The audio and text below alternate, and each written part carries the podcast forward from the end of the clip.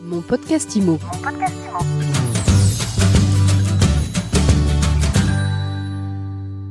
Bonjour et bienvenue dans ce nouvel épisode de mon podcast IMO. Je suis Ariane Artignan, fondatrice de My Sweet IMO et tous les jours je reçois celles et ceux qui font l'immobilier, celles et ceux qui vous font du bien. Et aujourd'hui je suis avec Stéphane Scarella. Bonjour. Bonjour Ariane, bonjour à tous. Stéphane, vous êtes directeur du salon Rent. Rent 2023, ben c'est peut-être le moment de faire le débrief. Comment elle s'est passée la dernière édition? Alors Rennes 2023, en novembre dernier donc, c'était notre dixième anniversaire et ça a été probablement la meilleure édition, quels que soient euh, les critères que l'on prend, euh, à la fois euh, en nombre de visiteurs, parce qu'il y avait plus de 11 000 professionnels qui étaient présents, en nombre d'exposants, puisque le pavillon 6 était plein, pour ceux qui l'ont qui ont eu la chance d'être avec nous. Et puis surtout en termes de, de, rendement et en termes de business, ça a été une édition, on a délivré plus de 33 000 leads, ce qui faisait du plus 22 par rapport à l'année précédente. Donc ça a vraiment été écranté un momentum pour les pros et pour les l'industrie immobilière très important. Donc voilà, on est, on est plutôt content de ce bilan. Et pourtant, c'était la première édition avec des acteurs de l'IMO en proie à un marché en crise littéralement. Alors, c'est tout le paradoxe qui m'a questionné pendant des semaines, pour être honnête avec vous, en me disant, je vois bien qu'ils seront là, puisqu'on voyait les chiffres monter, mais dans quel état d'esprit seront-ils? Et forcé de constater que ce moment puisqu'il y a évidemment, euh, en dehors du pavillon 6, on, était euh, évidemment conscient qu'il y avait un marché et, une crise qui accompagne ce marché. Personne ne peut le nier. Mais les professionnels qui étaient là, qu'ils soient visiteurs professionnels de toute la France et de toute l'Europe, que ce soit les industriels, les startups présentes, etc., tout cet écosystème avait vraiment envie de prendre à la fois de la formation dans les conférences, d'entendre des choses qu'ils n'entendaient pas ailleurs, de s'ouvrir l'esprit sur toutes les nouvelles euh, problématiques, et puis de faire du business dans le sens où c'était le momentum de s'équiper pour pouvoir être les premiers à ressortir plus fort de cette crise et à rebondir en 2024. Votre baseline euh, l'an passé, c'était euh, moins de carbone, plus d'idées. Euh, ce serait quoi aujourd'hui? Ça va être quoi l'an prochain? Alors, on gardera ce fil vert, puisque maintenant, la prise de conscience, elle est évidemment globale, et, et l'immobilier est extrêmement impacté par les enjeux de décarbonation, d'économie d'énergie. Donc on est dans un marché qui vit ça maintenant au quotidien. Donc on va garder cette, ces idées-là, bien sûr. Probablement qu'en novembre prochain, même si c'est un petit peu un petit peu loin, il faudra traverser 2024. Je pense que tous les sujets qui vont tourner autour de l'intelligence artificielle seront probablement au centre. Alors il n'y a pas que ChatGPT et l'intelligence artificielle, elle, elle, ne vaut que si elle est partagée encore une fois par tous. J'allais dire intelligence pour tous, moi j'allais dire. Mais c'est vrai qu'il y a énormément d'innovation aujourd'hui pour accompagner les marchés immobiliers, les professionnels immobiliers, quel qu'en soit le marché d'ailleurs. Et probablement que ça va se dessiner autour de ça et de ce qu'on aura pu voir à l'étranger et qu'on pourra évidemment ramener à nos professionnels euh, ici en France. Le prochain rendez-vous Rent à Paris en novembre, il a lieu quand? Alors il aura lieu les 6 et 7 novembre prochains, porte de Versailles, pavillon 6, comme d'habitude. Et avant de revenir au pavillon 6, vous allez vous promener à l'étranger. Alors, je ne sais pas si on va se promener beaucoup, Ariane, mais on va embarquer la PropTech, effectivement, française et européenne à l'international. Je sais que c'est une trajectoire pour Rennes qui est très importante. Euh, L'idée étant dans un une logique de réciprocité, c'est-à-dire d'aller voir ce qu'il se passe dans les pays euh, voisins ou un peu plus loin en termes d'innovation, en termes de, de PropTech ou de ConTech et d'élargir notre champ et notre périmètre d'action. Et puis de permettre à un certain nombre d'entreprises, start-up ou un peu plus confirmées, françaises ou européennes, de leur permettre d'accéder à un nouveau marché. Donc c'est ça la logique qui nous anime. On sera donc en Suisse pour la quatrième année euh, début mars. Nous serons à Madrid pour la troisième année fin mai, euh, qui est devenu un très très gros rendez-vous.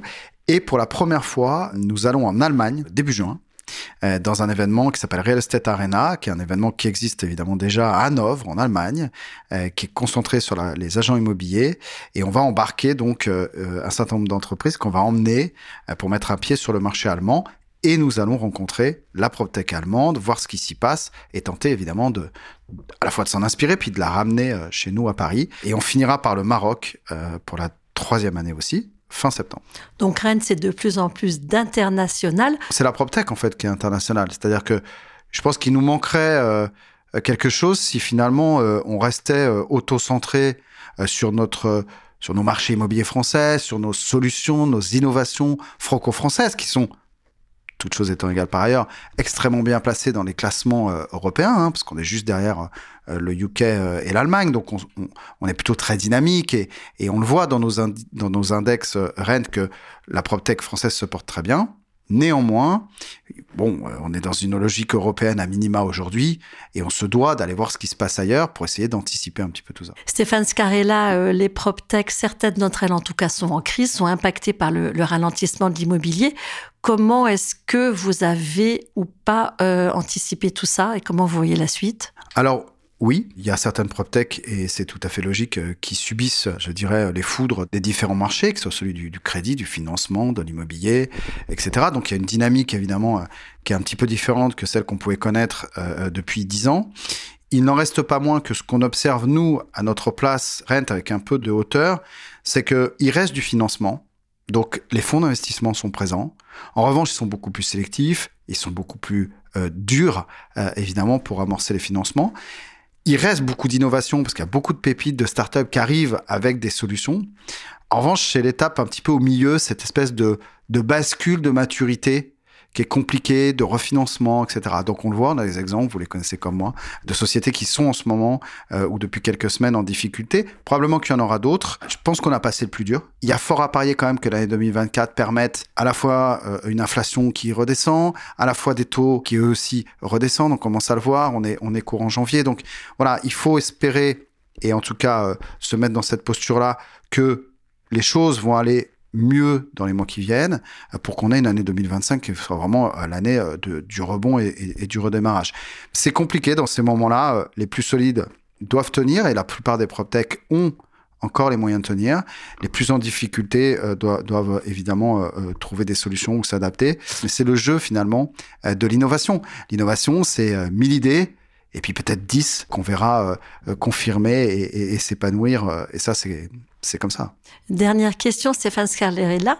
Est-ce que ce nouvel environnement, il redéfinit un petit peu euh, la mission du salon Rent? Est-ce que vous allez euh, vous assigner euh, un rôle un peu plus de coach peut-être pour accompagner ces, entreprises? Ouais, c'est vrai que Rent a atteint une maturité et je pense aujourd'hui un niveau à la fois d'attente du marché et nous-mêmes d'expertise pour pouvoir délivrer la mission qu'est la nôtre, qui est de dire on met l'innovation on stage, on la met sur scène, on la met face aux yeux des professionnels et des investisseurs. Notre rôle, c'est vraiment ça. Donc, on travaille toute l'année pour sourcer de l'innovation en France et à l'étranger le plus, le plus en amont possible. Il faut qu'elle sorte du garage. Et ça, c'est vraiment le, Graal. Et il y en a.